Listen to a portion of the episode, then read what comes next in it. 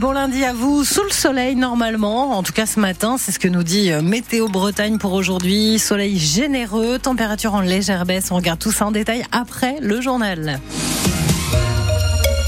avec Valentin Belleville. Et on commence avec euh, ce dispositif social dont on vous avait parlé il y a quelques mois. On les appelle les SAS, les structures d'accueil de sans-abri en provenance d'Île-de-France, un temps envisagé à Bru, puis à Rennes et euh, temporairement installé à Montgermont en juin en Ille-et-Vilaine. Le SAS breton a accueilli à ce jour un peu plus de 350 personnes.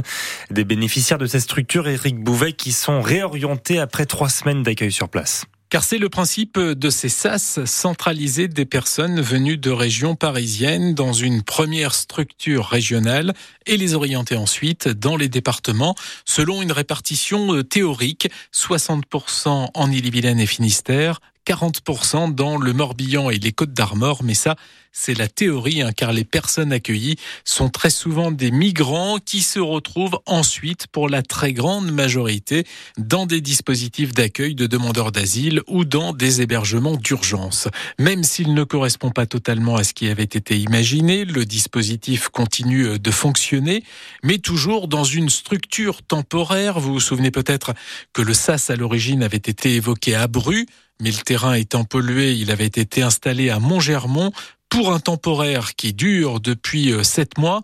Une solution a bien été envisagée aussi derrière le CHU. Elle n'est plus euh, d'actualité, mais la préfecture l'assure, le SAS de Bretagne devrait être installé à Rennes en 2024. 350 personnes sont donc pour l'instant euh, passées par ce SAS breton, 350 sur les 3300 déplacés d'Île-de-France. À Rennes, les usagers de la ligne B du métro peuvent profiter de nouvelles lignes de bus pour se déplacer en attendant la reprise du trafic du métro à l'arrêt depuis près d'un mois et demi à cause d'une panne. Ce matin, Keolis, le gestionnaire du réseau Star, met en œuvre une nouvelle organisation des bus, de nouvelles lignes et de nouveaux trajets pour se déplacer, notamment euh, la C8 qui circule sur la même amplitude horaire que le métro et relie la porte de Clenay et les Gailleuls avec un bus toutes les 8 à 10 minutes. Tous les détails sont à lire sur francebleu.fr. On en parle également ce matin avec le délégué CFDT Keolis Rennes, Édouard Petit, l'invité de France Bleu Armorique à 7h45. La mise garde du président de la FNSEA à 12 jours de l'ouverture du salon de l'agriculture. Il faut accélérer le tempo, avertit Arnaud Rousseau, qui réclame un point de suivi des promesses faites par le gouvernement. Il doit être reçu par le Premier ministre demain, mais regrette que depuis la suspension des barrages et des actions des agriculteurs il y a une dizaine de jours, il n'y ait pas encore eu de rendez-vous avec le gouvernement. À Plérin, dans les Côtes d'Armor, les riverains du City Stade ont gagné. Et les joueurs de basket du City Stade ont donc perdu. Ils ne peuvent plus jouer justement au basket. Il y avait trop de bruit avec les rebonds du ballon pour certains habitants du quartier Saint-Laurent-de-la-Mer qui se sont plaints.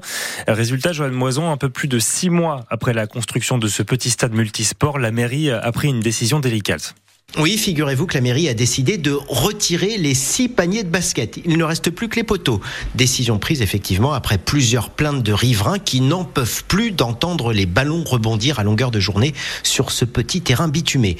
Aménagé au milieu d'une zone pavillonnaire, près d'une structure de jeu pour les enfants et de plusieurs terrains de pétanque, ce City Stade est issu d'un projet de démocratie participative construit à la demande d'une association de jeunes et d'habitants du quartier pour 50 000 euros. Depuis que les paniers ont été retiré, le bruit a baissé, mais de nouvelles voix s'élèvent. Des habitants et des enfants qui ne comprennent pas cette décision. Une pétition circule même dans les commerces pour réclamer le retour des paniers de basket. Face à tout ce ramdam et pour tenter de calmer les esprits, la mairie organise une réunion publique ce lundi soir. Elle envisage de poser un nouveau revêtement pour atténuer le bruit des ballons.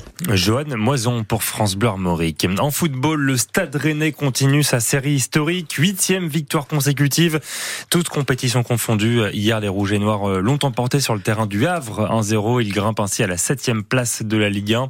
Lorient, euh, de son côté, retrouve des couleurs face à Reims en s'imposant 2-0. Et même chose pour Lyon qui s'offre un succès à Montpellier de buts à 1. Hier soir, Monaco, troisième, s'est imposé 3-2 sur la pelouse de Nice, le dauphin du PSG au classement. Enfin, un mot de la Coupe d'Afrique des Nations qui s'est achevée hier par la victoire de la Côte d'Ivoire sur le Nigeria de buts La Côte d'Ivoire qui a ainsi décroché la troisième canne de son histoire, la première depuis 2015. Et puis son nom parle aux amateurs de course à pied et surtout de marathon. L'athlète kényan Kelvin Kiptoum, détenteur du record du monde de marathon depuis le mois d'octobre, est décédé cette nuit dans un accident de voiture. Il était âgé de seulement 24 ans et était le grand favori pour le titre olympique de la discipline au JO de Paris cet été.